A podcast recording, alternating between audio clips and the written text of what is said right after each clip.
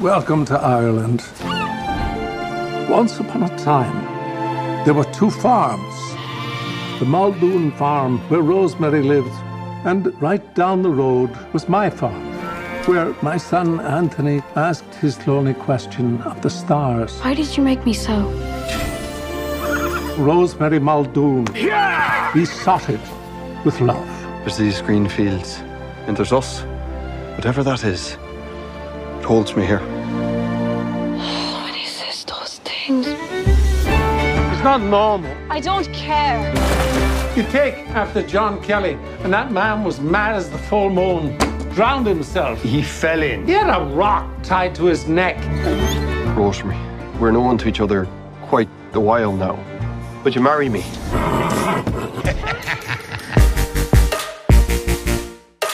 Ihr Katz, den kritischen Filmpodcast Folge 72 mit Donny O'Sullivan. Hallo?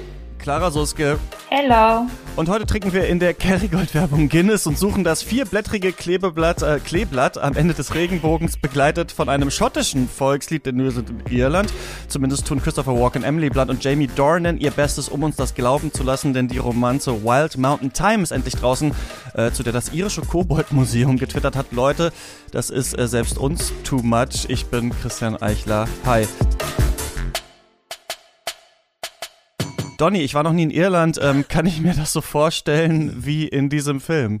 Ähm, also ich, ich muss natürlich jetzt aufpassen, wie viel ich jetzt schon sozusagen äh, vorpresche und und äh, ich glaube, ich werde mich noch ein bisschen zügeln müssen und werde die Frage dementsprechend Ja. kurz beantworten mit Ja, aber mit einem großen eigentlich Jein. Also ich komme da nachher noch Mhm. ein bisschen ins Detail. Da geht es auch viel, wo ich auch ein bisschen was sagen möchte dazu zu dem Klischee, was man so ähm, außerhalb von Irland von Irland hat, besonders auch irgendwie äh, in Amerika und in Deutschland. So äh, Stichwort äh, überall Kühe, grüne Wiesen und so. Es stimmt ja auch, ja, aber äh, es, es kommt immer so ein bisschen dieses Hinterwäldler-Image rüber. Wir haben auch Großstädte und wir haben auch tatsächlich Straßen, also echte Straßen und ähm, und so weiter und auch Kühlschränke und so weiter. Also ne, also ähm, da komme ich nachher noch dazu, aber äh, die Frage kann ich dahingehend beantworten, dass ich sage, äh, ja, mehr, ja, ist ein Jein, ist ein Jein. Clara, wie ist bei dir? Äh, hast du nach dem Film dein Ticket schon gebucht? Ähm, äh, warst du überhaupt schon mal in, in Irland? Nee, ich war noch nie in Irland und ähm, ja, ich habe auch irgendwie das Gefühl, ähm, Donny meint ja gerade, das wäre so voller Klischees oder so, aber ich habe das Gefühl gehabt, dieser Film hätte ähm, bei auf jedem x-beliebigen Land sein können. Ja. Und äh, in ja, in es hätte auch in Bayern spielen können. Von daher, meine Mhm. Tickets sind nicht gebucht. Ich fand es sehr schön, aber ähm, ich hätte tatsächlich wirklich ein bisschen mehr Bock auf Bayern. Okay, schön, dass ihr beide auf jeden Fall da seid. Wir haben noch nicht äh, zusammen gepodcastet, aber wir haben alle so ein bisschen was mit äh, Podcasts zu tun. Äh, Clara, du organisierst nämlich schon relativ lange den Sonntagsfilm bei uns im Katz Discord. Da kommt man ja äh, rein, wenn man Katz finanziell unterstützt mit mindestens drei Euro im Monat. Da wird jeden Sonntag ein Film geguckt, den die Community auswählt und danach auch drüber diskutiert. Und ich habe mir sagen lassen, ich war jetzt äh, länger nicht mehr mit am Start, dass diese Diskussionen da eigentlich mittlerweile äh, schon besser sind als der eigentliche Podcast, den wir hier machen. Kannst du das bestätigen? Äh, ähm, ich habe auch gehört, die Leute hören mittlerweile Katz gar nicht mehr so richtig. Ähm, was, was geht da ab? Ähm, ja, ich kann bestätigen, dass dieser Katz Discord auf jeden Fall ziemlich viel Raum einnimmt und dieser Sonntagsfilm ähm, ja schon irgendwie zu einem Teil meines Lebens geworden ist. Gerade in diesen Pandemiezeiten ähm, war das eine schöne Regelmäßigkeit und ich muss wirklich sagen, ähm, es hat teilweise wirklich ähm, die Qualität des Katz Podcast, weil da echt viele Mhm. Leute sind, die richtig viel Ahnung haben und ähm, ja, einfach viel, viel Filmwissen mitbringen. Da bin ich wahrscheinlich einer derjenigen, die am wenigsten mitbringt und da vielleicht ein bisschen naiver rangeht. Ähm, aber es macht wirklich total viel Spaß und ähm, ja, also es ist, ähm, wurde auch ausgeweitet. Also wir haben mittlerweile auch einen Donnerstagsfilmabend und ähm, da, äh, den haben wir eher so Herzkino Feelgood-Abend genannt und ich glaube, da würde auf jeden Fall der Film von heute ähm, richtig gut reinpassen. Ja, das glaube ich auch. Der passt da eigentlich ähm, ähm, perfekt rein. Aber du ähm, machst ja nicht nur was mit Film, sondern eigentlich ähm, bist du Lehrerin, ne? Ähm, was machst du da und wie bist du zum Film gekommen ursprünglich? Ähm, ja, also ich bin Lehrerin, also genauer gesagt, ich bin Sonderpädagogin, also ich kümmere mich vor allem auch um Kinder und Jugendliche mit Förderbedarf, gerade im emotionalen Bereich, dass die auch ins Lernen kommen. Ähm, ja, und wie bin ich zum Discord gekommen? Ich bin, oder zum Film gekommen. Ja, ich glaube, ich war schon immer Film interessiert. Ich hatte streckenweise auch im Studium filmbezogene Seminare, ähm, wo wir das eben dann eher so mit ähm, auf, unter pädagogischen Aspekten analysiert haben. Also wir haben vorher Texte gelesen zu Foucault, Bourdieu und so und haben das so ein bisschen darauf angewandt und ähm, analysiert. Und dann bin ich eben irgendwann auch auf deinen Podcast, ich glaube Shots hieß der früher noch, ähm, gestoßen und jetzt Cuts. Und ähm, als du dann den Discord aufgemacht hast, war ich sofort drin und gleich dabei und ähm, habe da ziemlich viel abgehangen. Und dadurch kam es dann auch, dass ich so mich ein bisschen so um den Sonntagsfilm gekümmert habe. Und mittlerweile zocke ich mir so die Leute aus meinem eigenen Discord hier für den Podcast. ja, ja, warum bin ich heute hier? Wahrscheinlich, weil ich diesen Trailer so arsch abgefeiert habe. ja, da müssen wir eh noch drüber reden gleich. Warum äh, reden wir überhaupt über Wild Mountain Time? Weil das halt bei uns so ein krasse, krasses Meme eigentlich war äh, bei uns im Discord. Aber erstmal, äh, Donny, zu dir. Schön, dass du da bist. Die Leute kennen dich wahrscheinlich aus dem sehr erfolgreichen Comedy-Podcast Gästeliste Geisterbahn, den du mit äh, Nils Bokeberg und Markus Herrmann machst. Du machst auch einen eigenen neuen Podcast, äh, That's What He Said, warst lange Teil der Rocket Beans, hast da mit Schröck unter anderem Butter Binge gemacht, machst noch vieles anderes. Aber du hast auch mal, stimmt, das ist ein Filmmagazin auf ZDF Neo gemacht, oder? MovieX? Weil ich glaube, also ja. da findet man irgendwie auf YouTube nicht so hm. richtig was, oder? Also in den Tiefen äh, des Internets findet man, glaube ich, dazu was. Muss man so ein bisschen auf die äh, Google-Seite 5 oder so gehen, glaube ich. Bei Bildersuche tatsächlich, da findet man da irgendwie, ich habe da auch mal selber geguckt, da findet man, glaube ich, irgendwo tatsächlich so einen Screenshot von dem Set, wo man äh, mich und Nils da so äh, äh, rummoderieren sieht. Und wenn man da irgendwie draufgeklickt hat, kam man zu so einer dubiosen Seite, die irgendwie noch einen Link hatte davon, wo man das auf Vimeo oder so noch schauen konnte, tatsächlich, die erste Folge. Ich weiß nicht, ob das noch aktiv ist, aber ich das beantwortet, glaube ich, deine Frage ganz gut. Also es ist irgendwie so relativ verschollen. Ähm, ich glaube auch nicht mehr in der ZDF-Mediathek. Wir sind ja abgesetzt worden nach vier Folgen. Liebe Grüße ans ZDF. Ähm, toll, danke, war super. nee, da, da, das ist so ein Running Gag äh, seit einer ganzen Weile, dass ich das auch gerne so ein bisschen beleidigt spiele, weil ähm, Nils und ich das immer noch bis heute sehr schade finden, dass das, dass dem nicht mehr Raum und mehr Chance gegeben äh, wurde, weil äh, das wurde ja abgesetzt aus so ganz komischen Gründen, die für uns eigentlich unlogisch waren, aber naja, wir haben uns dann äh, ja jeder irgendwie anders entwickelt und alles mhm. cool, aber das ist eher so ein Running Gag, dass wir das immer noch bis heute lustig finden, dass die uns abgesetzt haben. Wir so, hä, wieso? Okay. Naja. Ja, man weiß manchmal gar nicht so richtig bei öffentlich-rechtlichen, ne? warum fliegt was raus und äh, warum bleibt was drin. Ja, genau. Also da, darauf zahlt dieser Gag tatsächlich ein. Also äh, äh in der Gefahr gehend, dass ich jetzt gerade äh, weinerisch äh, klang und äh, nur mein mein Ego verletzt war. Da ist, das geht eher tatsächlich darum, was du gerade meintest, dass dass ich finde die Fernsehlandschaft da so manchmal einfach, also damals noch vor ein paar Jahren, wird ja immer besser mittlerweile, dass ja viel mehr so Funkformate und sowas echt Raum finden, auch im, im öffentlich-rechtlichen Bereich, da so im, im echten Fernsehen nenne ich es jetzt mal. Aber damals war das schon ähm, bisschen komisch, weil dann haben die so komische Argumente gehabt von wegen, wir haben nicht genug Zuschauermitnahme. Und wir waren immer zwischen den beiden großen Filmen, die da donnerstags lief. Und dann ist halt klar, wenn der eine Film irgendwie so ein Blockbuster ist und der nächste Film scheiße ist, dass dann, wenn wir zwischendrin laufen, dass dann keiner mehr zuguckt. Aber ja, ist, ist auch egal, scheiße, darum soll es jetzt heute nicht gehen. Aber ja, aber es ist ganz cool, wenn du das mal so aufzählst, dann klingt, denke ich, ich fühle mich ja immer wie so ein Imposter, so ein bisschen. Ich checke, ich finde ja immer selber, dass, ich weiß ja gar nicht, wie ich hier gelandet bin, sozusagen. Aber es klang cool, klang cool. Ich habe ja schon einiges gemacht, ist ja krass. Ja, schön, dass du da bist. Du streamst ja auch sogar noch auf Twitch äh, und so weiter. Ähm, hast du manchmal, das würde ich dich ganz gerne mal fragen, weil es mir manchmal so ein bisschen das geht mit den ganzen Podcasts, so das Gefühl, dass du irgendwie nur noch so äh, äh, im, im, im Internet äh, lebst ja, quasi? Absolut. Vor allem habe ich ja jetzt gerade auch ein Laufband gekauft. Ähm, so ein, ich fühle mich wie so ein Hamster, weißt du, der so, der zu, äh, der so ab und zu in die Küche geht, an diesem Wasserding nuckelt, klock, klock, klock, klock, und dann so zurück irgendwie in mein Hamsterrad gehe und dann quasi quasi äh, das Pendant ist mein Twitch-Stream. Ähm, nee, also ich weiß, was du meinst. Ich glaube, das ist halt auch schon echt alles noch pandemiebedingt. Mhm. Und äh, du wirst ja wahrscheinlich auch, wenn jetzt keine Pandemie ist, ähm, gehe ich mal von aus, auch tatsächlich ab und zu zumindest mal irgendwo ja. hinkommen. Ähm, sei es Live-Auftritte oder mal irgendwie zu, ne, zu einer Vorlesung gehen oder selber irgendwie was drehen oder so, keine Ahnung. Und das fällt halt alles weg und dann wirkt das, glaube ich, doppelt einengend zurzeit, aber ich sehe ja Lichter am Ende des Tunnels und äh, das wird hoffentlich alles äh, bald besser. Aber ja, das Twitch-Ding kam halt auch dadurch, dass ich sozusagen auch ein bisschen, mir sind auch einige Drehs weggefallen und so weiter und ähm, ja, habe mich da so ein bisschen neu positioniert, macht mir auch mega Bock und ähm, habe da so ein bisschen so meine kleine Lücke gefunden und äh, finde ich finde ich ganz bin ganz stolz auf meinen kleinen Twitch-Stream, bei dem ich eigentlich nur Quatsch mache und mich mal frage, warum da überhaupt jemand zuguckt. Nur Quatsch und warum schaut da überhaupt jemand zu? Ist vielleicht auch eine ganz gute Frage, die man an Wild Mountain Time stellen kann.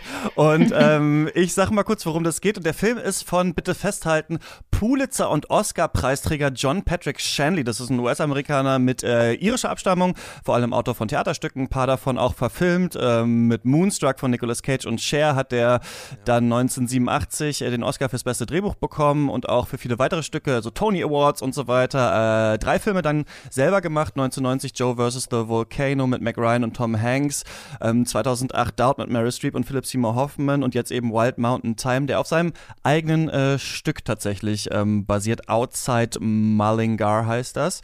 Und ja, ähm, warum sprechen wir überhaupt über diesen Film? Das ist, weil dieser Trailer irgendwie so im Internet rumgegeistert ist und wir wirklich nicht ganz verstanden haben, was ist das? Was soll das? Ist das tatsächlich irgendwie ironisch gemeint? Ist das die nächste Nummer von Andy Samberg oder ist das tatsächlich irgendwie äh, ernst, eine ernste Romanze? Da müssen wir, glaube ich, auch wirklich jetzt äh, heute mal drüber sprechen. Es geht hier hauptsächlich um zwei Leute.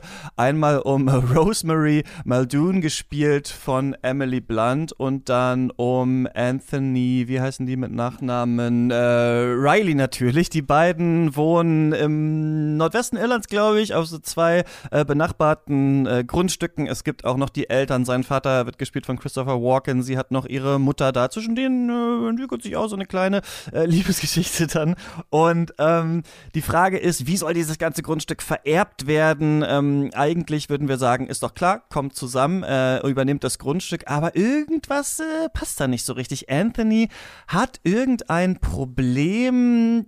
Er steht schon auch auf Rosemary. Sie ist völlig in ihn verschossen, aber äh, irgendwas, ähm, ja, klappt da nicht so richtig. Irgendwas kann da nicht so richtig klappen und äh, das erfahren wir dann auch am Ende des Films, was das äh, ist. Da müssen wir unbedingt dann auch noch gleich drüber reden. Und dann kommt noch John Hamm. Er spielt Adam, ist glaube ich der Cousin von Anthony, der dann aus den USA kommt und äh, ja, diese ganze Farm übernehmen will und auch Rosemarys Leben eben so ein bisschen äh, durchwirbelt. Und ich glaube, äh, viel mehr muss man nicht sagen, außer dass dieser Film wirklich aussieht wie äh, die Kerrygold-Werbung gemischt mit einer Touristenbroschüre äh, für Irland und Leute wirklich, ja, eine sehr große Bandbreite, wenn man das mal positiv sagen will, an irischen Akzenten äh, abdecken.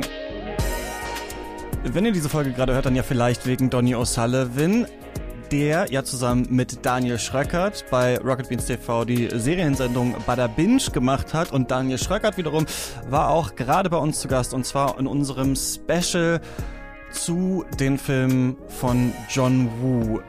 Schröck Lukas und ich haben in dieser Folge viereinhalb Stunden über die Filmografie des ja, Meisters des Heroic Bloodshed gesprochen und es war eine richtig äh, tolle Folge und auch die längste Folge Cuts, die wir je gemacht haben. Ähm, wir haben wirklich versucht zu ergründen, warum funktioniert diese pathetische Action von ihm so gut und warum fehlt sie uns eigentlich heute so sehr. Falls ihr das hören wollt, dann müsst ihr Cuts mit mindestens drei Euro im Monat unterstützen. Das geht auf steadyhq.com slash cuts. Ihr könnt in die Folge aber auch erstmal reinhören, einfach in unserem normalen Podcast-Feed, also einfach Cuts abonnieren und dann mal den Teaser anhören. Vielen Dank an alle, die Cuts schon unterstützen und diesen Podcast deswegen möglich machen. Und jetzt geht's weiter. Ähm, Donny, wie, wie, wie fandst du das? Ja, kann, kann, ich noch, kann ich noch eine ganz wichtige Frage hinzufügen, wenn es um die Synopsis geht? Weil das ist das Ding, wo ich mich am meisten gefragt habe, außer, also natürlich neben der Tatsache, zu der wir bestimmt gleich äh, sumsen werden. äh, und zwar, ähm, ich habe bis, ich habe nicht verstanden bis zum Ende, was das mit den Gittern soll, mit den Toren warum die Tore da doppelt aufgemacht werden müssen und dieses kleine Stück dazwischen. Kann mir das jemand erklären? Irgendwie, da ist ein Land, und das, da will er nicht drauf verzichten, auf die letzten zehn Meter und deswegen müssen die immer beide ja, Tore Er aufmachen? hat sie Verstehen. da irgendwie geschubst als Kind und deswegen ist er verbannt aus diesem Stück Land oder Mhm. sowas. Ja, genau. Aber der Film ist ja eh so, so, so kleinteilig am Anfang, ne? Was soll denn das? Das ist doch total. Und deswegen hat sie es auch geerbt, glaube ich. Okay. Ihr wurde quasi zur Wiedergutmachung, weil sie da äh, geschubst wurde, ähm, das Stück vererbt, glaube ich. Aber das Stück ist halt genau dazwischen, wo die Straße ist und deswegen müssen die immer so einen kleinen Bogen machen oder was? Also ja, weil man sieht ja Genau. auch nie, das ist ja auch so, da gibt's ja verschiedene, ich weiß es gar nicht, ich bin jetzt einfach mal, ich, ich, ich, ich, ich, ich renne einfach Lauf mal kurz einfach los, mal los. rennend, Komm, let's äh, go. äh, äh, werde ich anfangen, hier schon direkt die ersten Sachen zu sagen, die mich stören. Also ich habe ich hab immer das Gefühl gehabt, wie das directed worden ist, dass alles super eng ist. Also man hat einerseits immer mega die krassen Drohnenshots, ja, wie du schon gesagt hast, die einfach wirklich so voll die Klischee-Werbefilm-Drohnenshots sind, irgendwie auch nicht so wirklich schön, also weiß auch nicht so, die sind so weich gespült. Aber dann andererseits hat man zum Beispiel nie mal so eine Totale von diesen Gates gesehen. Deswegen habe ich das nie verstanden, weil ich habe immer nicht gecheckt, was die meinen. Vielleicht habe ich mich auch da zu sehr drauf aufgehangen an diesem einen, aber das hat mich durch den Film hinweg immer genervt, auch als er mit dem Cadillac kommt, dass die da die Tore beide aufmachen mussten und so. Ah, Ich weiß nicht, aber vielleicht bin ich da ein bisschen doof, aber ich habe das nicht sozusagen, weil man es auch nicht sehen konnte. Versteht ihr, was ich meine? Man hat immer nur das eine Gate gesehen, habe ich nicht verstanden. Naja. Ja, aber ich glaube, da hast du so ein bisschen so einen Punkt, weil Gate, am. Anfang. Gate Gate hier bei äh, White Mountain Time. Ja, aber da hast du, glaube ich, einen Punkt, weil so am Anfang, finde ich, ist das bei diesem Film ganz seltsam, dass ähm, das alles so ganz eng ist und die Leute sabbeln sich in einer Tour zu und erzählen sich diesen Ja. Landkonflikt und man fragt sich die ganze Zeit, muss ich hier jetzt aufpassen? Was ist hier los? Ist es wirklich kompliziert? Und es wirkt am Anfang so ein bisschen komplex, aber eigentlich würden wir ja sagen, in so einer Romanze ist doch klar, so, die müssen sich kriegen und es gibt irgendein großes Hindernis. Aber das finde ich ist schon die erste Seltsamheit von diesem Film. Es gibt eigentlich kein richtiges Hindernis, so warum er nicht, also warum die nicht eigentlich heiraten können, außer ihrer eigene Scham eigentlich. Und am Anfang sind wir da in diesem Landhaus drin und in diesen engen Szenen und alle haben irgendwie so einen unterschiedlichen äh, Akzent und, und, und reden sich zu. Und ich finde auch, man, ähm, äh, am Anfang hat man nicht so ganz den Plan, Moment mal, holt mich doch mal ab, was ist hier eigentlich genau äh, die, äh, die Story, was soll hier eigentlich erzählt werden? Ich weiß nicht, äh, ähm, Clara, ob dir das auch so ging. Hattest du am Anfang auch Probleme, diese Verhältnisse zu checken? Ähm, da ich ja den Trailer vorher gesehen habe, ähm, wusste ich ja total, worum es geht. Von daher hatte ich da keine Probleme. Aber ich kann das bestätigen, dass ich auch ähm, die Räume, die Donny angesprochen hatte, total ähm, eng fand. Also gerade diese Anfangsszene in der Küche. Ähm, da hat man das Gefühl, diese Küche ist irgendwie nur drei Quadratmeter groß oder so. Also es hatte, äh, war total weird. Und äh, zu diesen, zu diesen Gates, ich habe das Gefühl gehabt, die Gates, die waren einfach nur eine Story. Also das hat einfach, war einfach nur so ein Kniff, Ja. um diese irische Gegend noch skurriler und absurder Ach zu so, machen. vielleicht auch so die Sturheit der, der Menschen da, oder so ein bisschen so, Genau, oder den ich glaube, Stolz das, und hat, so. das Ja, war okay. quasi, ähm, es, Mhm. es, ging, es ging gar nicht darum, wie genau es ist diese Gate-Konstruktion oder so, Ja. sondern es geht einfach nur darum, ähm, die sind irgendwie weird und machen komische Sachen und wir können das alle nicht so na ganz nachvollziehen. Die haben da, die haben da ihr Zeug und ähm, ja. Ja. Aber Iren sind gar nicht so. Also, Ja, genau, aber ich glaube, ich glaube, diese Idee wollte der Film durch diese Story einfach äh, vermitteln. Ja, Donny, da würde ich dich direkt mal was fragen. Ich habe mir noch mal ähm, dieses Video von Germania zu dir angeschaut, wo du über deutschen und irischen Humor auch redest. Und ähm, da sagst du ja, dass die Iren eigentlich so große Storyteller sind. Und hier werden die als so verschroben eher gezeigt. Nee, Fandest du das auch ja. ein bisschen seltsam? Das, das hat mich auch gewundert. Also, das ist ja auch so ein, also ich würde jetzt einfach mal behaupten oder sagen, das ist schon so ein gängiges ähm, Ding, dass man auch in vielen Filmen oder in der Literatur oder so oder generell so, das Image von Iren ist schon, würde ich sagen, wir sind gute Storyteller. So, wir haben ja auch viele gute ähm, Schriftsteller irgendwie hervorgebracht und so. Und das ist auch so ein bisschen das Klischee, was wir auch mögen. Also wir sind einfach gute, gute Geschichtenerzähler so. Und das fand ich auch komisch, was du meinst. Und äh, weil das so ein bisschen, wir werden so dargestellt, wie so ein bisschen wie dieser eine schlecht gelaunte Hobbit, der immer so böse guckt, wenn der, wenn der so, weißt du, wenn die so vorbeireiten. so ein bisschen. Aber ich muss auch noch mal Clara kurz recht geben. Fand ich nämlich fantastisch gerade, weil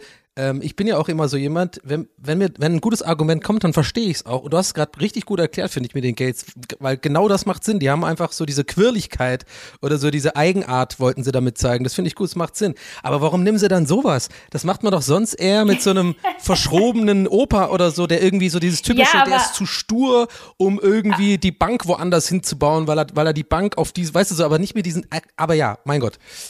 Ja, aber diesen sturen Opa, das gab's ja auch in dieser Story. Ja, kann ich kurz mit am Walken, können wir Ja, das kurz abhaken, weil das ist natürlich das Wichtigste. Also das brennt so, mir, also diese Walken, nee, ga- gar nicht sorry, also Akzentgate. ich muss kurz loswerden, dieser Akzent ist der größte Witz aller Zeiten.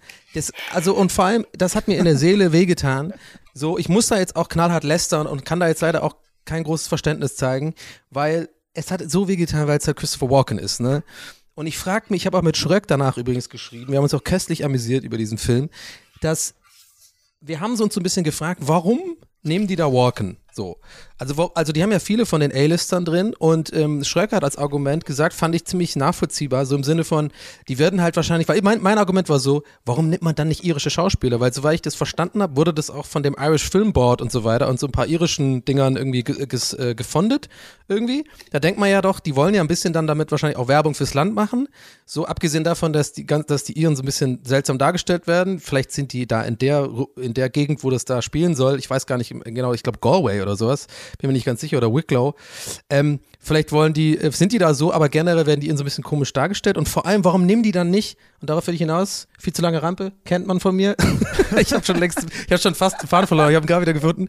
Und zwar, warum nimmt man da nicht irische Schauspieler? So, also auch um dann damit noch Werbung zu machen, weil wir haben gute, gute Schauspieler und dann so zwei, drei A-Lister. Und dann meinte halt Schröck zu Recht wahrscheinlich auch, das hätte dann vielleicht nicht genug Aufmerksamkeit bekommen. Aber warum Walken? Der hat doch auch schon so, wie er redet, yeah, and then I told okay. Der redet doch so schon auch in seinem normalen Akzent, mit einem super weirden Akzent. Und, und den, den, der, der ja wirklich einer der meist persiflierten Schauspieler ist, so habe ich das Gefühl, ja. Aber, und dann aber mit diesem Irisch kombiniert, also da, ich weiß nicht, also ich weiß nicht, ob der jetzt auch ein bisschen älter einfach wird oder so. Mhm. Aber ich finde, ich finde, das wirkte so, als hätte er so wirklich so drei Stunden Kurs gehabt mit so einem mit so einem äh, mit so einem äh, Akzenttrainer so kurz vor Drehbeginn. Und dem geht ja wirklich so in der dritten Szene hat der komplett einen anderen Akzent. Der hat einfach aufgehört.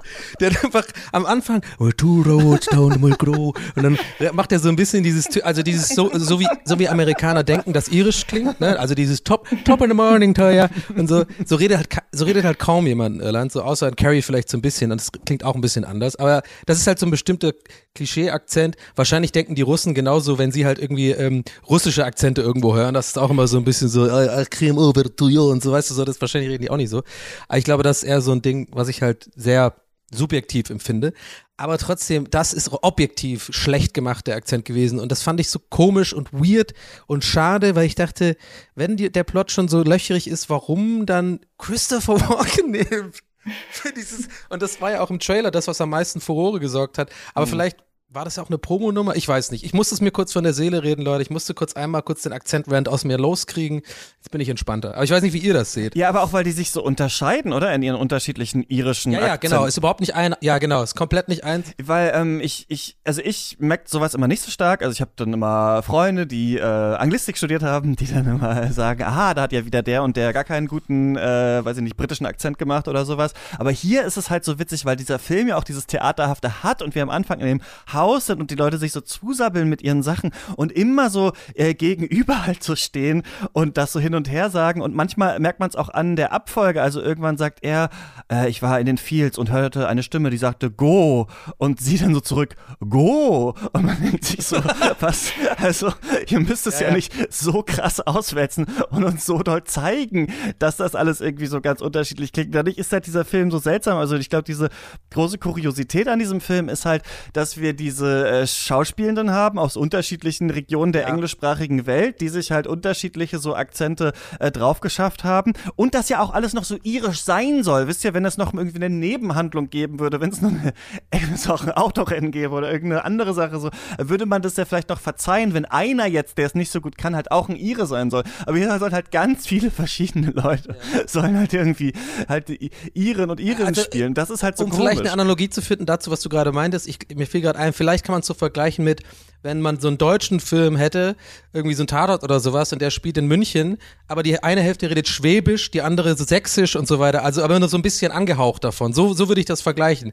Weil ja. klar, man kann nicht von jedem, man kann nicht von jedem erwarten, der jetzt nicht aus Irland kommt, das zu erkennen, das check ich schon. Aber ich bin voll bei dir mit dieser, dann wenigstens alle bisschen schlecht, weißt du? Oder aber auf, immerhin auf eine Art, äh, gleiche Art. Aber das machen sie halt nicht genau. Die haben, aber Dings macht's gut. Die, die einzige, also die ich als ihre, kann ich euch bestätigen, die einzige, die es wirklich richtig gut mach, machen, äh, die beiden sind äh, die ältere Dame mit den blonden Haaren. Wie heißt die? Also die Mutter von der Emily Blunt, die mhm. Emily Blunt spielt. Die ist auf jeden Fall Iren, das merkt man. Und der Opa, der quirlige Opa, der ab und zu auftaucht. Der ist auch ja, und Donny, da muss ich dir was sagen. Ähm, Jamie Dornan ist selbst auch ihre. Ja. Also eigentlich müsste er es können. Das ist richtig witzig, dass er auch fertig gemacht wird wegen diesem Akzent, das, was ich überhaupt nicht beurteilen Genau, kann. weil Nord Nordirland ist wirklich äh, ganz, noch eine ganz andere Nummer. Nordirland Ah, ist ein okay. bisschen, ähm, das kann ich auch gar nicht nachmachen, aber wenn ich euch zwei Sätze vorspielen würde, jetzt das eine nordirisch und das andere so eher aus dem Süden, das würdest du, würdest du auch als Laie merken. Das ist eine ganz andere Art Akzent. äh, Die gehen immer so hoch mit der Stimme am Ende und so. Ich kann es nicht nachmachen, aber ja, da, da, das muss, ist quasi für ihn dann auch einen neuen Akzent lernen, glaube ich, äh, äh, südirisch sprechen sozusagen. Aber ich meine, das ist eigentlich auch total verrückt. Wir, wir reden hier über ein Land, das ist gerade so groß wie Bayern, ne? Aber es ist halt so, dass, dass ja, in Irland sind die Akzente sehr krass, sehr schnell äh, verändern die sich, je, nachdem, in welche Gegend man kommt. So. Also mein Akzent, den ich persönlich habe, ich bin in Dublin aufgewachsen und da geboren und ja irgendwann nach äh, Deutschland ausgewandert. Ähm, also nicht alleine mit so einem, mit so, mit so, mit so einem Stock, weißt du, mit so einem Stock und so einem weißen Beutel. mit so einem, mit so einem Vox-Team. Genau.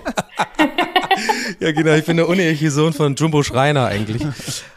Nee, aber dann, ähm, das sind, also ich will es jetzt auch gar nicht nachmachen, das wäre mir jetzt auch irgendwie zu peinlich, aber es ist einfach so, das kann ich euch sozusagen als Insight geben, ähm, Irland ist sehr, sehr krass mit den Akzenten. Also obwohl das Land so klein ist, äh, redet man im Südwesten komplett anders als in Dublin, genauso wie man komplett anders in, an der Westküste so in Galway und so redet. Also das hört man schon raus und deswegen habt ihr also quasi jetzt auch als Laien das genau richtig eingeschätzt oder ähm, bemerkt, dass da die Akzente einfach nicht gleich sind und das finde ich halt auch sau auffällig und irgendwie total weird, dass das, es muss den Leuten noch aufgefallen sein am Set. Also, I don't know. Aber übrigens, ich muss noch loben, ne? Emily Blunt, finde ich, macht das echt gut. Ohne Scheiß. Also, ich finde, die spielt gut. Und die hat für mich den Film, ähm, auch wenn ich jetzt schon ein bisschen vorgreife, äh, vielleicht so mit fast schon Richtung Fazit gehe, aber ich, ich fand den Film ja gar nicht nur scheiße, ne?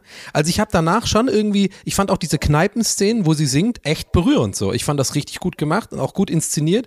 Und das waren die einzigen Szenen, also ähm, oder mit die einzigen Szenen, wo ich wirklich als ihre, da hat mein Herz so ein bisschen höher geschlagen so, weil das ist wirklich etwas, das haben sie gut wiedergegeben, das ist ein irisches Kulturgut, dieses äh, Sing-Songs in so Kneipen machen und sowas und alle singen so ein bisschen mit und so, das kenne ich aus meiner, meinem eigenen Leben auch.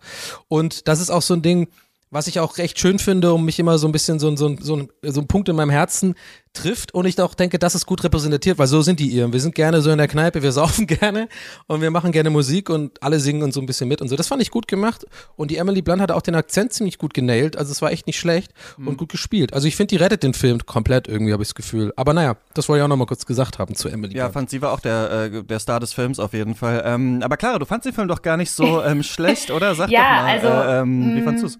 Ja, also ich habe den geschaut und äh, ich hatte richtig viel Spaß einfach bei dem Ja. Film. Ich, mir hat er gut gefallen. Und wenn ich natürlich jetzt äh, im Nachhinein nochmal auf einiges zurückgucke, dann ist das natürlich kein kein Meisterwerk oder so, aber ich hatte, wie gesagt, ähm, in dieser Absurdität vieler Szenen ähm, und auch dieser Dialoge, gerade diese, diese, dieser zehnminütige Enddialog äh, ähm, der Liebespaare und dieser super weirde, absurde Twist, daran hatte ich einfach total viel Spaß.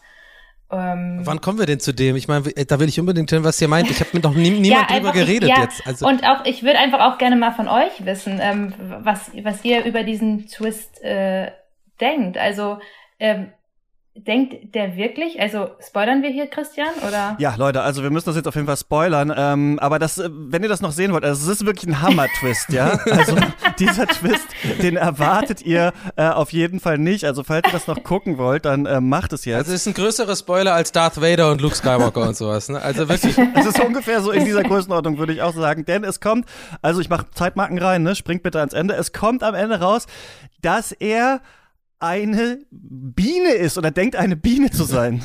Honeybee, I'm a Genau. Honeybee. Ja, er denkt, er wäre, er, er hat eine ähm, tiny tininess in seinem, in seinem Ja. Kopf und er denkt, er wäre eine eine Biene. Und ich habe die Frage an euch: Denkt er das wirklich?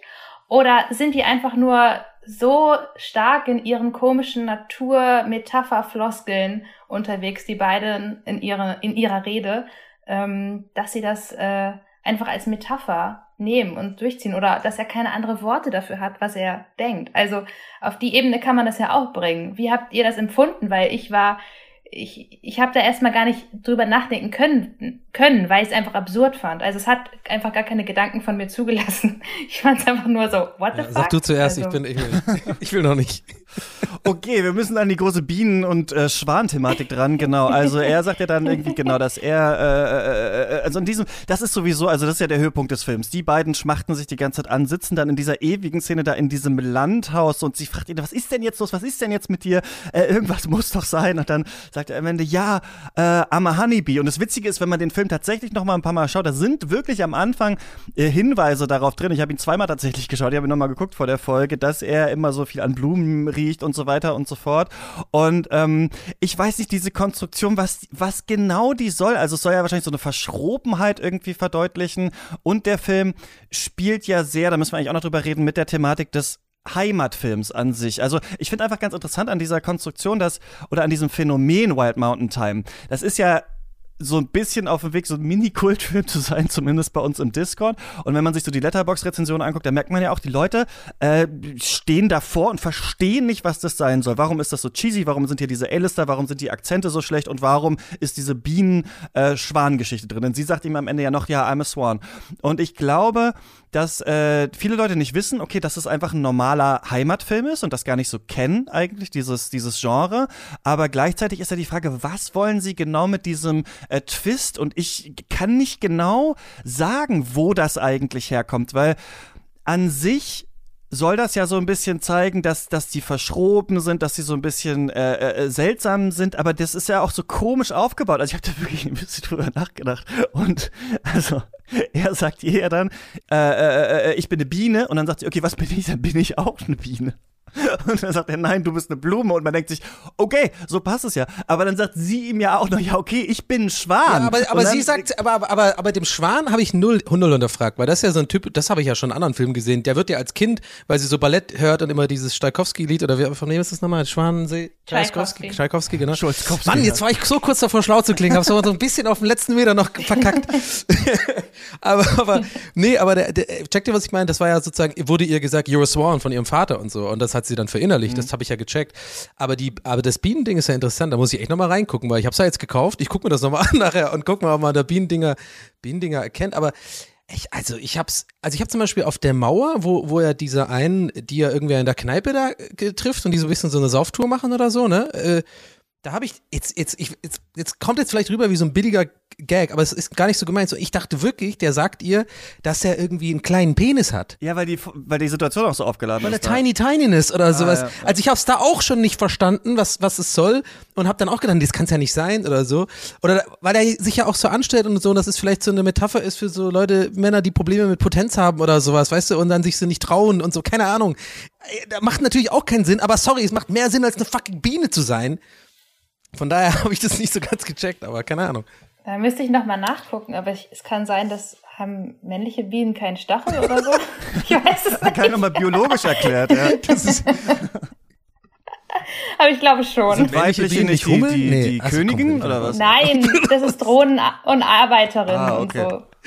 Nee, war schon klar. Aber ja, das finde ich, Clara, also da muss ich, das finde ich gut. Ja, das, und, und selbst wenn das jetzt nicht war, hast du das sehr gut auf den Punkt gebracht. So. Er hat einfach keinen Stachel. Aber äh, Clara, wie liest du das denn? Weil ich würde sagen, also in der Welt des Films ist das schon so, oder nicht? Also, das ist ja da nicht irgendwie, also vielleicht ist es für uns metaphorisch zu lesen, das können wir jeden Fall machen, aber in der Welt des Films denkt er, er ist eine Biene, oder? Ja, also ist, ich, ich lese es eigentlich am Ende des Tages, es ist so. Man flüchtet sich quasi nur in dem Vorwissen, finde ich, dass, äh, dass sie so viel über Natur äh, schwadroniert und irgendwie, wenn er was über die Natur sagt und ähm, sagt, er hätte irgendwelche Stimmen, das so toll findet, mhm. ähm, bekommt es dann die Möglichkeit davon, dass die einfach weiter in Metaphern reden. Mhm. Aber so wie es gespielt ist und so wie es dargestellt ist, ist es, ist es einfach so. Er ist eine Biene. Er ist eine Honigbiene. Also. Äh, sorry, wir müssen noch ein bisschen an dieser Konstruktion äh, bleiben. Ich bin da noch, ich da noch, ein bisschen Gesprächsbedarf. Und zwar, also nochmal, äh, ich habe mich auch so ein ganz bisschen mit dem äh, ähm, Thema Heimatfilm dann beschäftigt. Ich kann noch zwei äh, Bücher in die äh, Podcast-Notes reinpacken, ähm, wo ich ein bisschen reingelesen habe. Es gibt zum Beispiel eins, das heißt Heimatfilm International. Und es zeigt so ein bisschen, dass halt äh, dieses Genre, was eigentlich ja aus Deutschland von früher kommt, mittlerweile halt immer noch sehr erfolgreich ist und auch exportiert wird und so weiter und so fort fort. Und ich hatte auch mal ja Ethnologie studiert und haben wir tatsächlich im Ethnologiestudium einen Film von Hansi Hinterseher geguckt und viele ähm, dieser Sachen damals schon so ein bisschen besprochen. Und in diesem äh, Buch Heimatfilm International steht irgendwie auch nochmal ähm, äh, äh, drin, was macht eigentlich so einen typischen Heimatfilm aus. Ich will euch das mal kurz äh, ähm, äh, vorlesen. Wurden in den 50ern, 60ern produziert und ohne bemerkenswerte Variationen wiederholt. Ein einfach gestrickter Plot, schöne Landschaften, kauzige, aber liebenswürdige äh, Menschen, die mit der Landschaft verwurzelt sind, eine romantische Liebesbeziehung mit Happy End, lebendige Traditionen, die Betonung des Privaten bei gleichzeitigem Ausblenden von sozialen Problemen. Diese äußerst erfolgreichen äh, Filme bedienten alle eine Vorstellung von Heimat, die von Unschuld geprägt ist.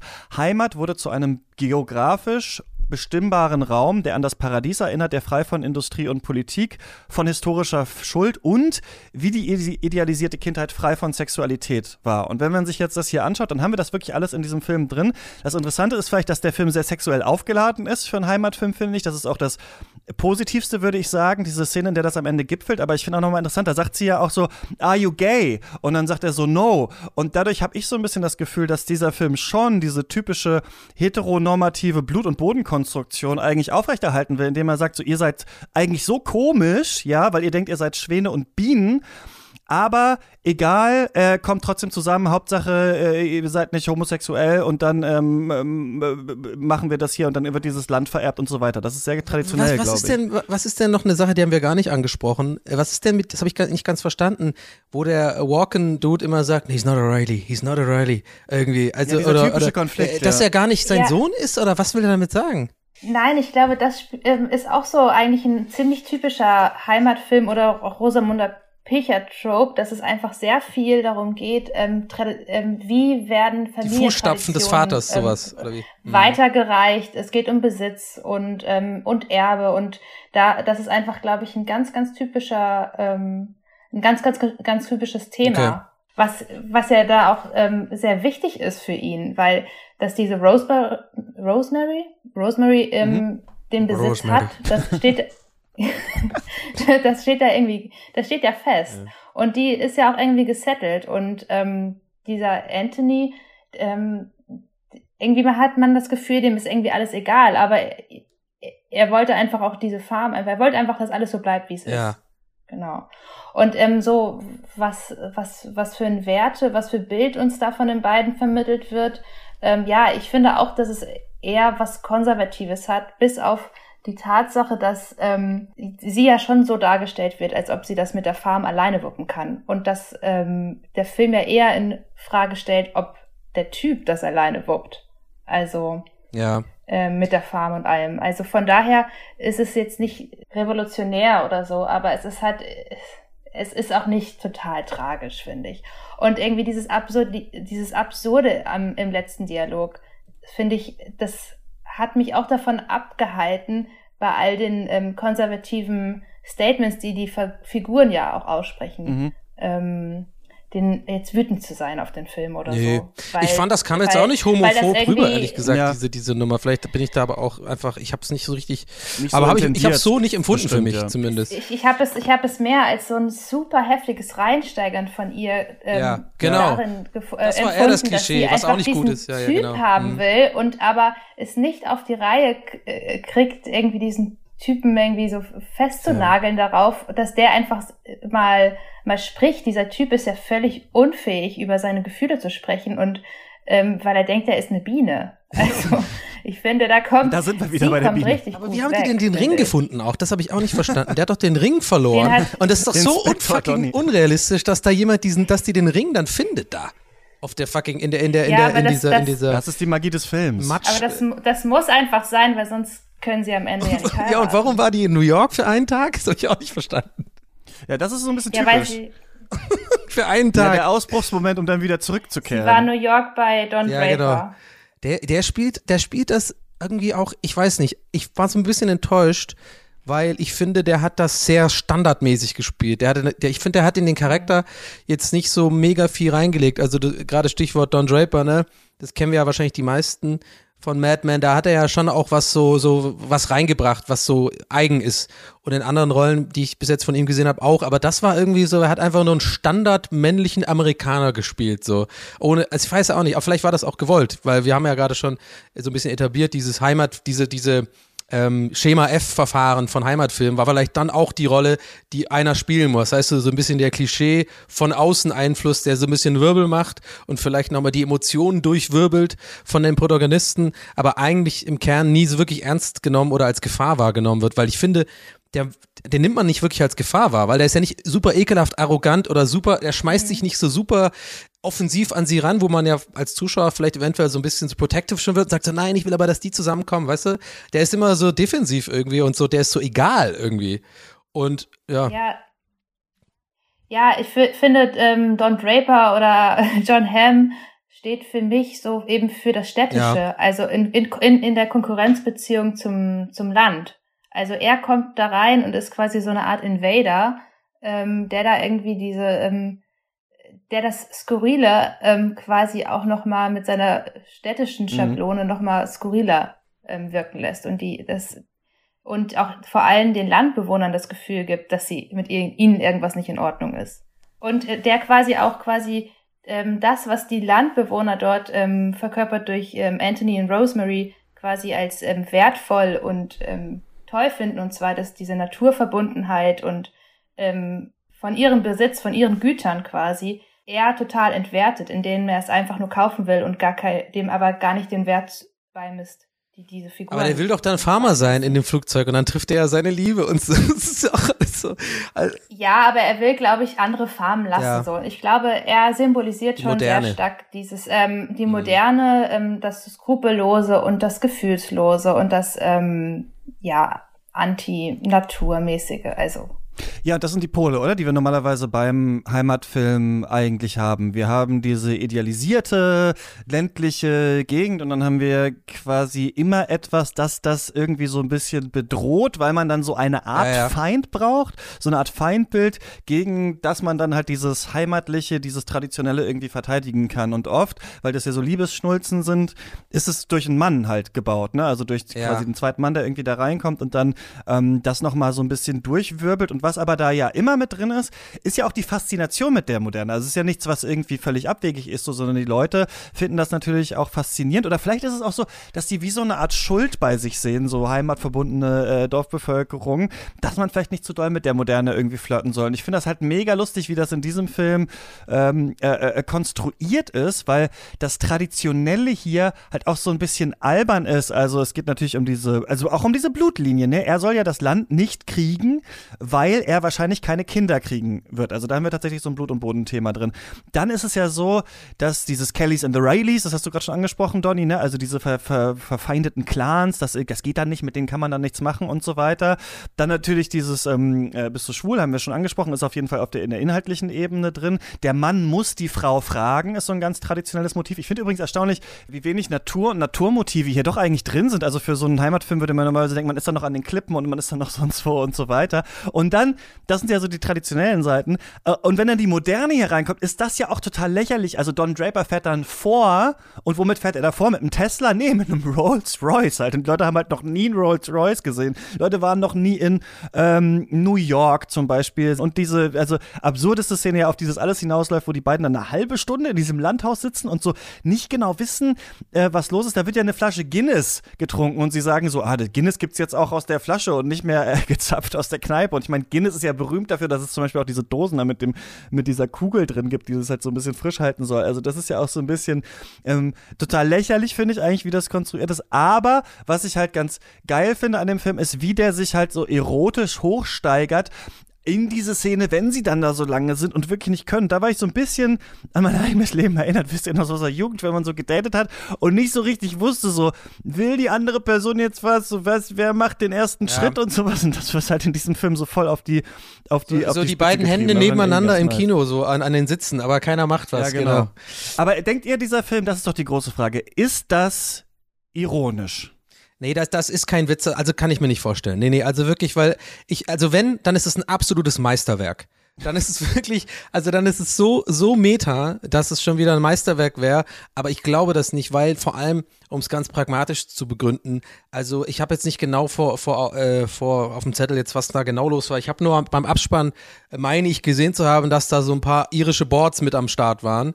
Ähm, ich weiß nicht, ob es jetzt Tourismusboard war oder sowas, aber ich äh, korrigiere mich, wenn ich da falsch liege, aber jetzt mal angenommen, ich habe das richtig gesehen, dann wäre das schon ein Argument eher dafür, dass die da jetzt keinen Spoof machen, weil das ist ja, wenn man Filme macht, weiß man ja, wenn man irgendwie sich Fonts einholt, äh, wie ich ja eingangs schon gesagt habe, dann ist es ja schon immer so, dann die zahlen die ja Geld, damit man auch ein bisschen repräsentiert, also so ein bisschen das Land geil macht und repräsentiert und sowas. Mhm.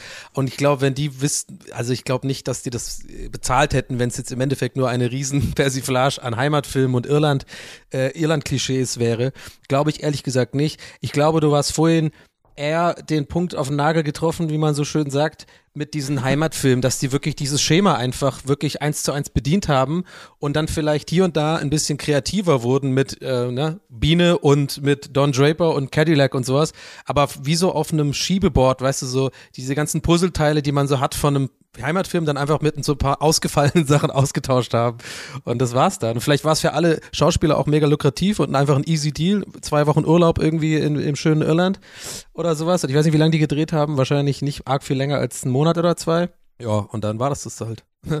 also, I don't know. Aber es ist eine interessante Frage. Keine Ahnung. Ich kann es leider auch nicht beantworten. Ich glaube es aber nicht, dass es ironisch ist. Clara, was denkst du? Ist das ein großes ähm, ja, ironiefest oder irgendwie so, oder irgendwie so dazwischen? Ist schwierig zu sagen. Also so wie er argumentiert, das macht schon alles Sinn. Aber ähm, wie, wie kommt es dann, dass ich lachen muss? Also ich, ich kann mir nicht vorstellen, dass das gar nicht äh, intendiert ist. Also ich, was ich schon glaube, das ist ja als Komödie geschrieben worden fürs Theater. Und ähm, ich finde schon, dass der Film bewusst ähm, lustige Stellen aufmacht. Es gibt doch diese eine Stelle, wo irgendwie sie auch sagt, ähm, ja, und wir sind hier auf diesem Land, auf diesen Gräsern, und dann sagt er, ja, ähm, ja, ach nee, ach nee, jetzt habe ich mich verzettelt. Vielleicht bist du eine Biene. Nee, es geht auf jeden Fall. Oder ein Schwan. Nee, es geht darum, glaube ich, dass er, ähm, dass sie sagt, ja, das sind hier so schöne Wiesen und so, und dann meinte er, ja, und die, ähm, die Tiere und die und und auch wir sind hier. Mhm. Und dann klang das in dem Dialog irgendwie so, als ob ähm, er quasi auch so eine Anspielung schon macht, dass sie quasi füreinander bestimmt sind. Und das ist für, sind für mich schon auf jeden Fall dialogische Kniffe gewesen, die mhm. mir gezeigt haben, dass der Film ähm, quasi witzig sein will schon. Schon auch so in seinen Dialogen anlegt, dass es witzig sein Aber vielleicht bist du einfach nicht die Zielgruppe, oder? Du bist also, einfach nicht die Zielgruppe. Also oder, oder und findest es deswegen lustig. Also genauso wie ich nicht wahrscheinlich die Zielgruppe bin von Heimatfilmen. Vielleicht Wollten die nochmal so ein paar Boomer bedienen, einfach, die das vielleicht dann gar nicht als witzig empfinden, sondern. Ja, aber äh, Boomer sind auf jeden Fall die ähm, Gruppe, glaube ich, auch, die das gar nicht witzig unbedingt findet. Ja. Oder auf jeden Fall. Oder die, die Frage ist ja auch, ähm, was ist, ähm, muss man nochmal unterscheiden zwischen Ironie und witzig sein? Mhm. Also ich fand den Film durchaus amüsant, aber ähm, ob das jetzt ironisch gemeint war, ein ironischer Bezug zum Heimatfilm, ähm, das glaube ich nicht. Also ich finde, da wird nicht sehr viel mit dem Heimatfilm gebrochen, ja. muss hm. man sagen. Also das, das nicht. Also er ist, er ist lustig, er ist amüsant, aber er ist nicht ein ironischer Bezug auf den Heimatfilm. Ähm, nee, nee habe ich auch das Gefühl. Und ich finde, Donny, dein Argument macht halt auch voll Sinn. Also hier sollen Leute zum äh, Irland-Urlaub irgendwie verführt werden. Ja. Und ich glaube, das ergibt dann auch Sinn, dass man es dann halt mit Schauspielenden macht, die nicht von da kommen, damit man äh, die, die Leute da halt so ein bisschen mehr äh, reinholt und dann halt irgendwie äh, so das Gefühl hat, ach, die kenne ich ja und ach, mhm. stimmt, Irland, das ist ja vielleicht auch nochmal eine Reise wert. Aber man merkt, dass dieser Film, ähm, ich glaube, weil wir uns mit diesem Genre nicht so auskennen, also was, sowas läuft halt dauernd irgendwie im Fernsehen eigentlich und ähm, das wirkt jetzt nur so super abstrus auf uns und ich glaube, weil diese verschiedenen Teile irgendwie so nicht so ganz zusammenpassen, wirkt es halt immer äh, äh, ähm, bescheuerter einfach und weil das alles so ausgewälzt und ausgestellt ist und so, ja, so seltsam nebeneinander steht irgendwie. Ja, und auch in seiner Ästhetik ist der Film ja auch viel zu glatt. Also. Und vor allem nicht stringent. Ich finde, das ändert die ganze Zeit. Deswegen meinte ich auch vorhin, dass die Drohnenshots so so äh, fremd wirken, weil ich finde, die sehen überhaupt nicht so aus. Also man sieht, weiß ich meine, also so eine Drohne könnte sich jeder von uns leisten, habe ich das Gefühl. Das ist einfach nur so eine normale Canon auf so einem Drohnending. Aber andere, anderen Sachen sind so ein bisschen irgendwie auf Ari gedreht oder so. Also so kam es mir vor, weißt du, ich meine? Das war, war irgendwie, war ein bisschen komisch, so auch der Look war irgendwie nicht, die, nicht durchgehend gleich, fand ich auch ein bisschen komisch, aber naja, weiß nicht, ob das auch mit Absicht war. Ja, vielleicht wenn man das dann so einfach irgendwo einkauft, ne? einfach diese, diese, äh, diese Drohnenshots ähm, und den Rest irgendwie selber dreht, ne, keine Ahnung. Aber worauf ich noch mal ganz gerne kommen würde, wir haben es jetzt ein paar Mal im Nebensatz angesprochen und äh, ich habe ja auch gerade gesagt, Schauspielen, die eigentlich gar nicht da äh, daher kommen.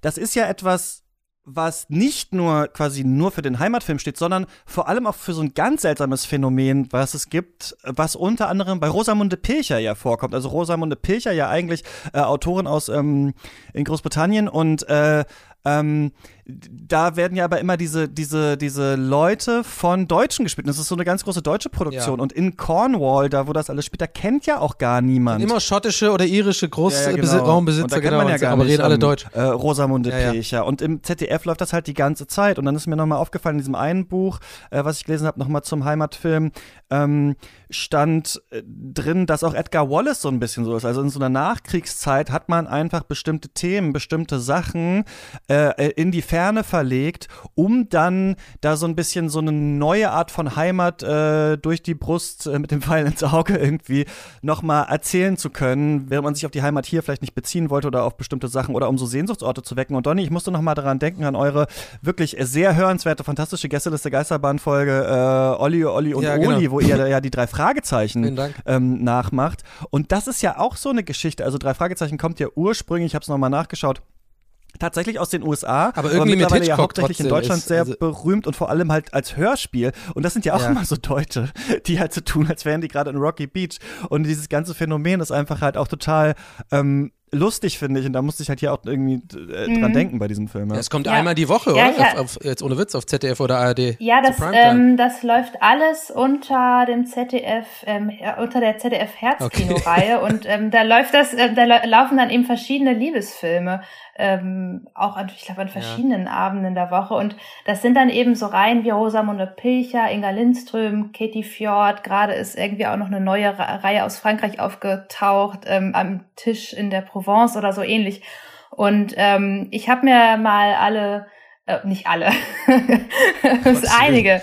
Ähm, Trailer von Rosamunde Pilcher Film angeguckt, einen Rosamunde Pilcher Film und mir ein bisschen mal so die Zusammenfassung auf, ähm, auf Wikipedia mal durchgelesen. Und man kann da schon auch so eine Struktur erkennen dieser Filme, die sich wirklich auch gut auf äh, White Mountain Time übertragen lässt. Und zwar, dass immer eine Frau einen Mann eins kennenlernt, dann ähm, stirbt jemand oder jemand ist todkrank, dann kommt es zu einem Wechselbad der Gefühle und so Missverständnisse. Es geht immer irgendwie um vergangene Liebschaften, die ähm, aufgedeckt ja. werden oder nochmal thematisiert werden. Streit um Besitz, Erbe und Weiterführung der, der Familientradition. Das wird dann meistens nochmal mit der Elterngeneration ausgehandelt und dann gesteht ähm, Frau ähm, und äh, Frau dem Mann eins irgendwie nochmal. Ist, ist es nicht äh, Ach so, und vorher trifft aber auch nochmal die Frau Mann, äh, die Frau auf ja. Mann zwei, der von außerhalb meistens kommt und meistens eher was Städtisches oder was ähm, etwas verkörpert, was weniger traditionsreich ist und eher mit dem schnellen Geld zusammen ähm, zu, ähm, zu tun hat.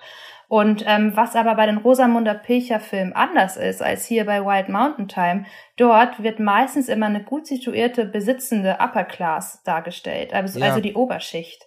Ähm, und das ist ja hier anders. Also hier sind die natürlich auch besitzend, das, das überschneidet sich, aber es sind nicht die Polo-Hemden äh, tragenden ähm, Schickimickis, Yuppies. Ja, die haben doch immer, das genau, ist alles immer so bei Rosamunde Pilch ist ja alles immer diese Burberry-Look, diese gewachsenen Jacken und dann diese Stiefel und dann reiten sie mal aus und so, ne? Und haben doch immer so eine, so eine Baskenmützen. Ja, genau äh, an und so. Aber ist es nicht auch immer so, also gefühlt immer, also ich weiß nicht, ob es jedes Mal so ist, aber ich habe das Gefühl, dass immer auch so eine Frau, die da ankommt, die entweder da früher als Kind auch schon gewohnt hat und man meistens als Kind schon genau. verliebt war in den Donahue oder was auch immer, oder die, genau dieses Rückkehr, genau, Rückkehr in die, in die Heimat. Oder, oder ist halt so eine gestresste genau. Karrierefrau auch so, die dann einfach mal runterkommen will ein paar Tage und äh, dann halt merkt, wo eigentlich die echten Werte im Leben liegen, denn natürlich ist das genau. in der genau. Liebe mit Martin mit McDonough. Liebe, Familie, Natur, ja, ja. alles. Okay, aber es ist genau. natürlich äh, klar, dass genau. da die Sehnsüchte äh, geweckt werden beim äh, Frauen mittleren Alters, habe ich das Gefühl, aber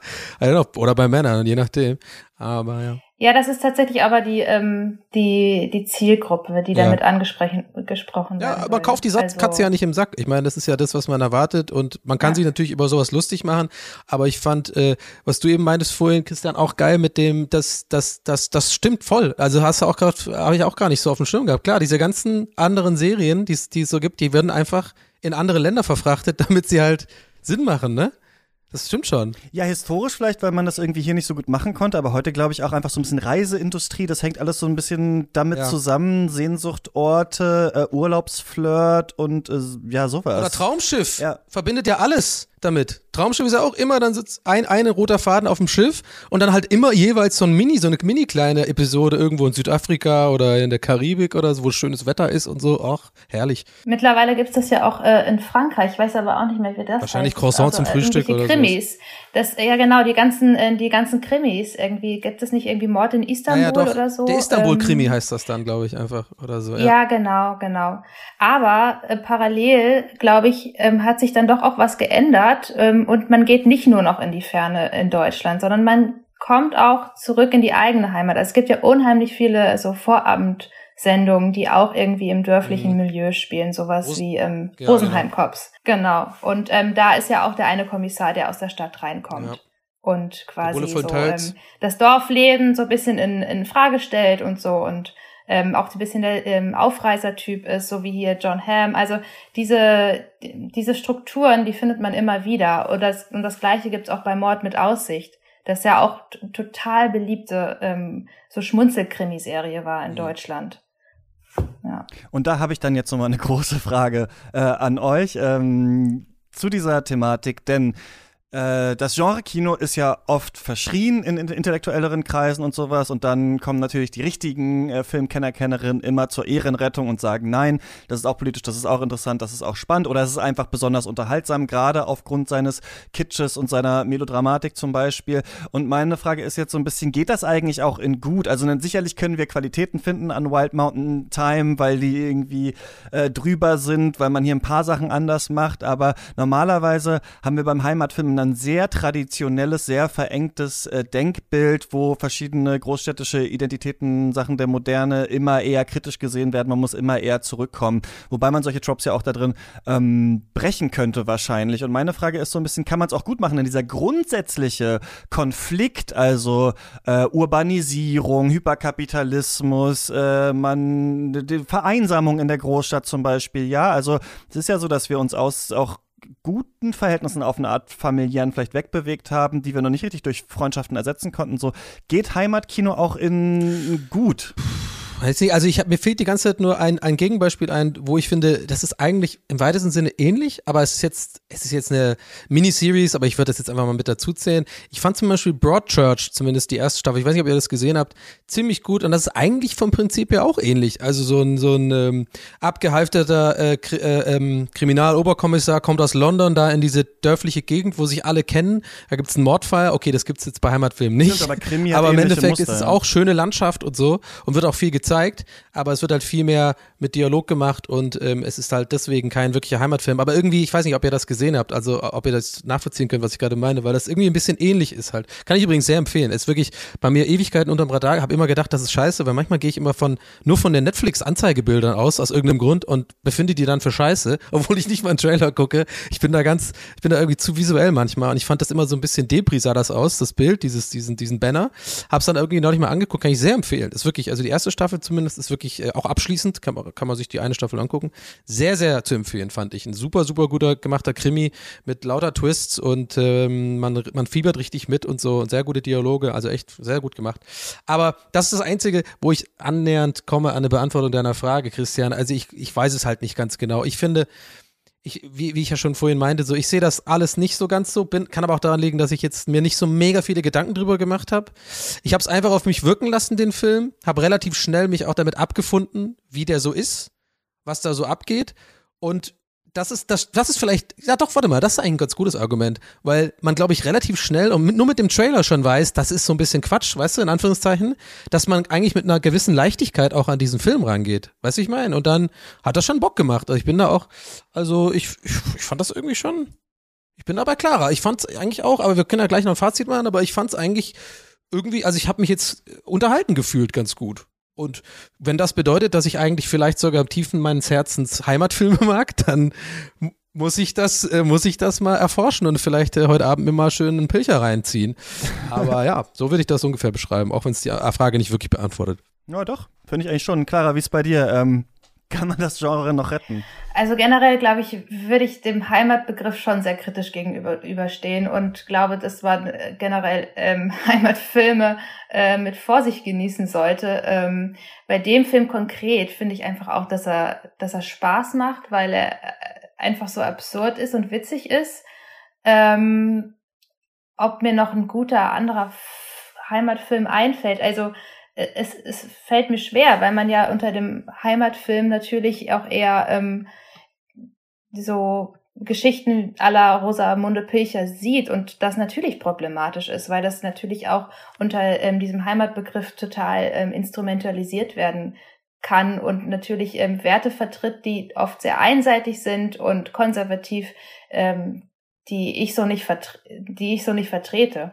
Was mir da noch eingefallen ist, was eigentlich in einer ähnlichen Gegend spielt, ich glaube, es spielt aber in in Schottland, ist dieser ähm, Film, wo es um um eine um schwule Liebesgeschichte geht, God's Own Country. Ich glaube, den gab's mal auf Netflix. Da habe ich ihn auf jeden Fall geschaut und ähm, da wird Natur auch total ähm, schön inszeniert aber auch als ähm, schmutzig und auch als anstrengend. Und dort ähm, wird tatsächlich anders als im Heimatfilm auch ähm, gesellschaftliche ähm, Aspekte, also wie ähm, Schwulenfeindlichkeit und ähm, Scham und solche Aspekte mit reingenommen. Also das würde ich als positives Beispiel nennen können, ähm, was quasi ähm, quasi in der ländlichen Gegend ähm, und mit ähm, einer Geschichte verbunden ist, wo es auch um Erbe und Fortführung von Familienbesitz ähm, oder Familientradition geht. Ja, ihr habt jetzt schon viel gesagt. Ich denke auch, als, ich will es gar nicht Guilty Pleasure nennen, weil das auch immer so ein komischer Begriff ist und Ironie. Als Pleasure kann man das auf jeden Fall äh, schauen, solche Sachen. Man kann sich das als, äh, als vielleicht auch stupide Genrekost, kann man sich mal so Heimatfilme äh, anschauen und irgendwie fragen, resoniert das mit mir, resoniert das mit mir nicht, finde ich das unangenehm. Da kann man sich auch tatsächlich selbst so ein bisschen erkennen und drüber nachdenken. Ich denke aber, wenn man einen guten Heimatfilm machen will, dann muss man diese Thematiken, die da drin sind, halt tatsächlich ernst nehmen und sich fragen, was man über Gesellschaft erzählen will, wie ist die Figurenkonstellation Kommunikation, wie ist hier dieser äh, Begriff der äh, Natur, Verbundenheit, das ist ja auch alles, was gesellschaftlich konstruiert ist, was es gar nicht so richtig gibt, halt Natur. Das ist etwas, was wir irgendwie erfunden haben. Deswegen, ich glaube, man kann das ähm, sehr, sehr spannend machen und es gibt bestimmt auch Beispiele, die mir jetzt nicht einfallen, nur man muss dann schauen, so welche Bausteine haben wir normalerweise in diesem Genre und wie man jedes Genre halt weiterdenkt. Irgendwie, was kann man da jetzt nochmal anders machen? Können die Leute vielleicht andere Identitäten haben, als wir normalerweise im Heimatfilm haben? Können die Leute, äh, kann der Plot sich irgendwie in eine andere Richtung drehen? Ich habe mir zum Beispiel gedacht, dieser Film, ich hätte den spannender gefunden, wenn es keine Liebe am Ende gewesen wäre, sondern sie in ihren Identitäten verharrt hätten und einfach gesagt hätten, aber wir sind jetzt einfach äh, in einer Freundschaft zusammen. Wir leben in unserer komischen eigenen Welt und sind jetzt in der Freundschaft und übernehmen jetzt den Hof und so wird dieses traditionelle System irgendwie überkommen oder sowas. Das hätte ich jetzt zum Beispiel nicht so schlecht gefunden. Also ich denke, man kann da auf jeden Fall andere Auswege finden und andere Sachen ähm, damit umzugehen. Und wenn man halt nie einen Heimatfilm gesehen hat, dann kann man das natürlich trotzdem zum Spaß irgendwie sich mal ähm, anschauen. Das war auch immer eine Frage an dich, Donny, äh, immer am Ende. Ähm, muss man Wild Mountain Time gesehen haben? Ja, das ist natürlich, ah, das so zu formulieren, ist, ist natürlich interessant. Ähm, ich sage, nee, da muss ich mit Nein beantworten. Also muss man jetzt nicht gesehen haben. Aber es schadet nicht. Also wenn man irgendwann sich in der Situation wiederfindet, dass dieser Film angeworfen wird, sei es aus Versehen, durch Eigenverschulden oder ähm, bei einem Date oder bei einem äh, fantastisch gemütlichen Freundschaftsabend, bei welchen Freunden auch immer, die diesen Film anschmeißen, dann kann man den schon vor sich hin plätschern lassen. Ähm, ich muss da äh, wiederholt äh, klar recht geben, wie du schon ganz am Anfang meintest. Der, also und ich auch schon ganz früh eingeordnet habe, so bevor äh, die ganzen Phasen der Kritik kamen. Ne? Es hat natürlich seine Schwächen, auch die ganzen Akzente und wie Irland dargestellt wird, so ein bisschen klischeehaft, Heimatfilm, das ganze Thema. Aber ähm, unterm Strich kann man ja auch manchmal sich einfach mal fragen, hat mich der Film unterhalten oder nicht? So, ob er jetzt dumm war oder nicht, ob er teilweise vielleicht fragwürdige Aussagen hat oder nicht. Ich finde manchmal heutzutage ist man zu schnell, alles zu sezieren und danach so zu sich zu denken, oh, den darf ich eigentlich nicht gut finden, weil so und so. Weißt du, manchmal ist ein erster Eindruck auch okay und mich hat er unterhalten. Und nicht nur auf der Ebene, dass ich das alles so absurd und lustig finde, sondern eher so nach 10, 15 Minuten ist man halt drin in der Welt und es ist wie so oft bei, äh, bei vielen im Leben, wenn man es schafft, sich auf was einzulassen und ein bisschen den Zynismus und die, die Analysebrille mal kurz wegzustecken, und ähm, dann kann man da schon Spaß mit haben. Also so würde ich es zusammenfassen. Ich habe gesagt eine 4 von 10 am Ende, aber das macht jetzt nicht, also klingt jetzt ein bisschen äh, kontra zu dem, was ich jetzt gerade äh, zu meiner Einordnung. Aber irgendwie ja, macht es trotzdem Sinn. Also ich, es gibt einige vier oder fünf von zehn Filme, wo ich auch sage, die habe ich jetzt nicht gehasst, aber um, um über eine fünf zu kommen oder sowas in meinem, in meinem Kopf muss da schon mehr passieren und da muss schon irgendwie generell auch dialogisch und vor allem handlungsmäßig äh, was Interessanteres passieren. Aber ansonsten, ja, plätschert halt vor sich hin, kann man sich mal einen schönen Abend machen und ein bisschen, ein bisschen ablollen, glaube ich. Clara, wie ist bei dir? Muss man sich das jetzt sofort anschauen? Nee, muss man nicht. ähm, ich, es ist halt tatsächlich einfach ein Film, finde ich, ähm, für wenn man Kater hat, für wenn man abends nach Hause kommt und total doll gearbeitet hat und total fertig ist. Es ist ein Film, der viel zu spät rauskommt, weil ich glaube, er wäre richtig gut für den Lockdown gewesen, wenn man irgendwo depressiv zu Hause rumhängt. Ähm, jetzt ist der eigentlich gar nicht mehr so brauchbar. Jetzt hat ja alles offen. Ähm, ja, nee, also mir hat der Spaß gemacht, aber du musst dir den nicht angucken da draußen. Also.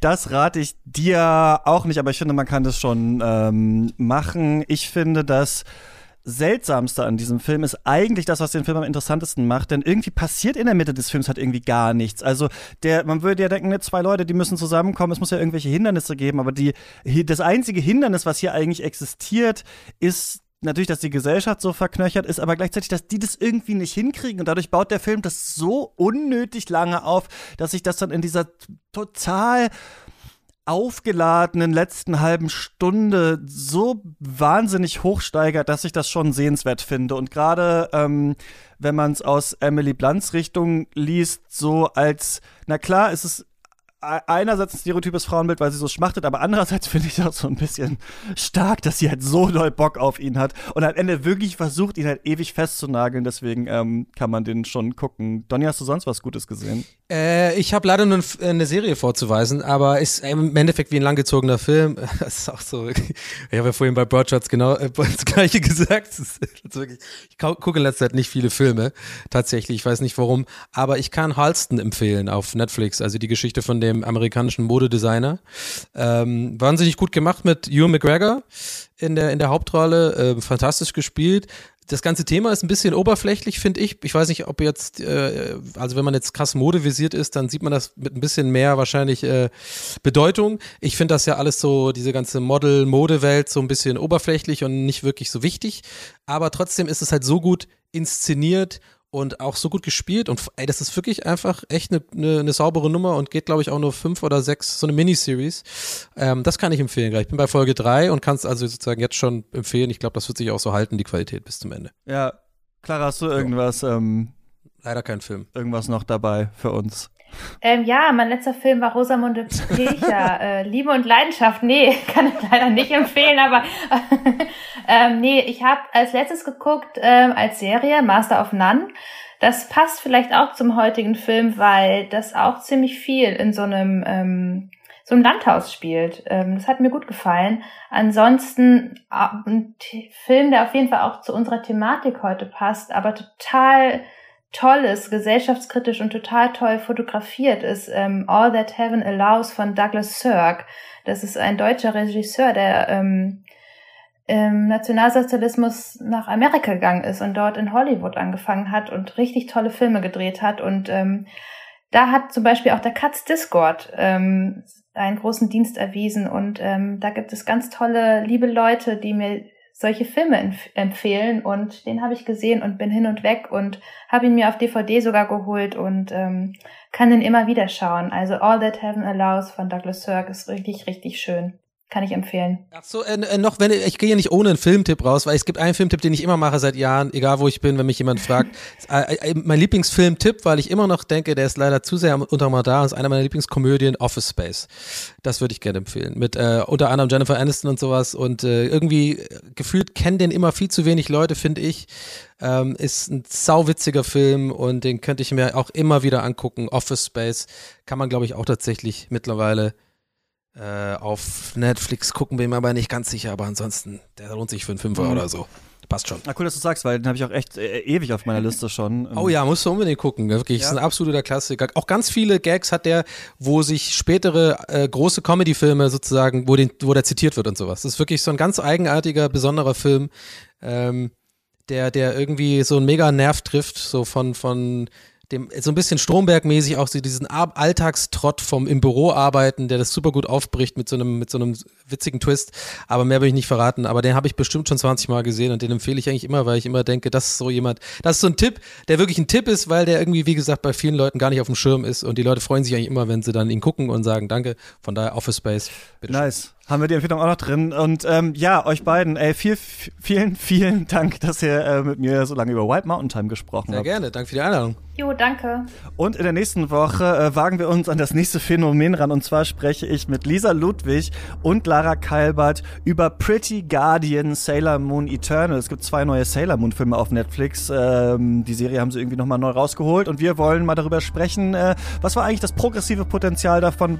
War das alles so cool? Was haben wir da eigentlich in unserer äh, Kindheit gesehen? Und was machen die jetzt mit dem Franchise? Das gibt's hier nächste Woche. Ähm, bis dahin, viel Spaß in den wiedereröffneten Kinos und äh, beim Stream. Ciao.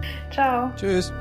Oh, the summer time is coming, and the trees are sweetly blooming, and the wild mountain thyme grows around the blooming heather.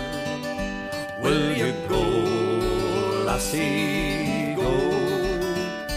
and we'll all go together to pluck mountain thyme all around the blooming heather. Will you go, lassie, go? I will build my love a tower near yon pure crystal fountain, and on it I will pile all the flowers of the mountain. Will you go, lassie, go?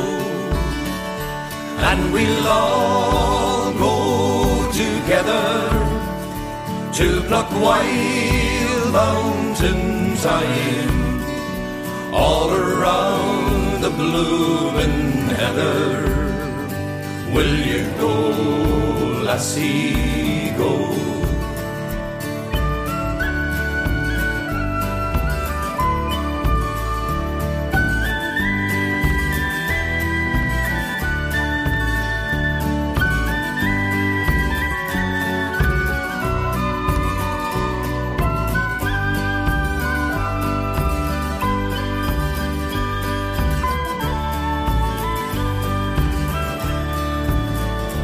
And we'll all go together to pluck wild mountain thyme all around the blooming heather.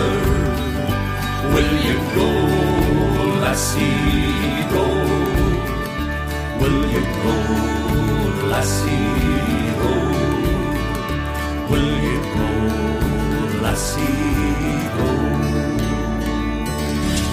Katz ist eine Produktion von mir, Christian Eichler. Ihr könnt mich jederzeit erreichen auf Twitter, eichler eine Mail schreiben, katzpodcast.yahoo.com. Der Podcast ist auch auf Instagram und hat auch einen eigenen Twitter-Account, äh, wo wir immer posten, wenn die neuen Folgen rauskommen. Also da könnt ihr überall mal reinfolgen und uns kontaktieren, wenn ihr wollt. Und an dieser Stelle danke ich wie immer den Leuten, die Katz erst möglich machen. Das sind zum einen unsere Studio-BossInnen, nämlich Grace Berlin, David Bockhorn, Stefan Kiske, Georg Kraus, Christian Wefers, Florian Zeppenfeld, Joshua Franz und Tom Simmert und unsere weiteren ProduzentInnen. Katharina Marie Schubert, Josef Meyer, Thomas Stehle, Mareike Mössner, Sebastian Kump, Nils Schuckenberg, Lukas Sieber, Daniel Jürgens, Mirko Mushoff, Peter Böttsch, Jens Bahr, Marco Naujock, Simon Popp, Timo Gerdau, Alexander Saatloh, Michael Obanovic, Theodor Brotmann, Björn Becher, Boris Klemko, Jakob Jockers, Philipp R., Hubert Binjak, Sven Kundler, Sebo McPowers, Jonas Helmerichs, Valentin Tischer, Eik Stankiewicz, Tobias Breitwieser,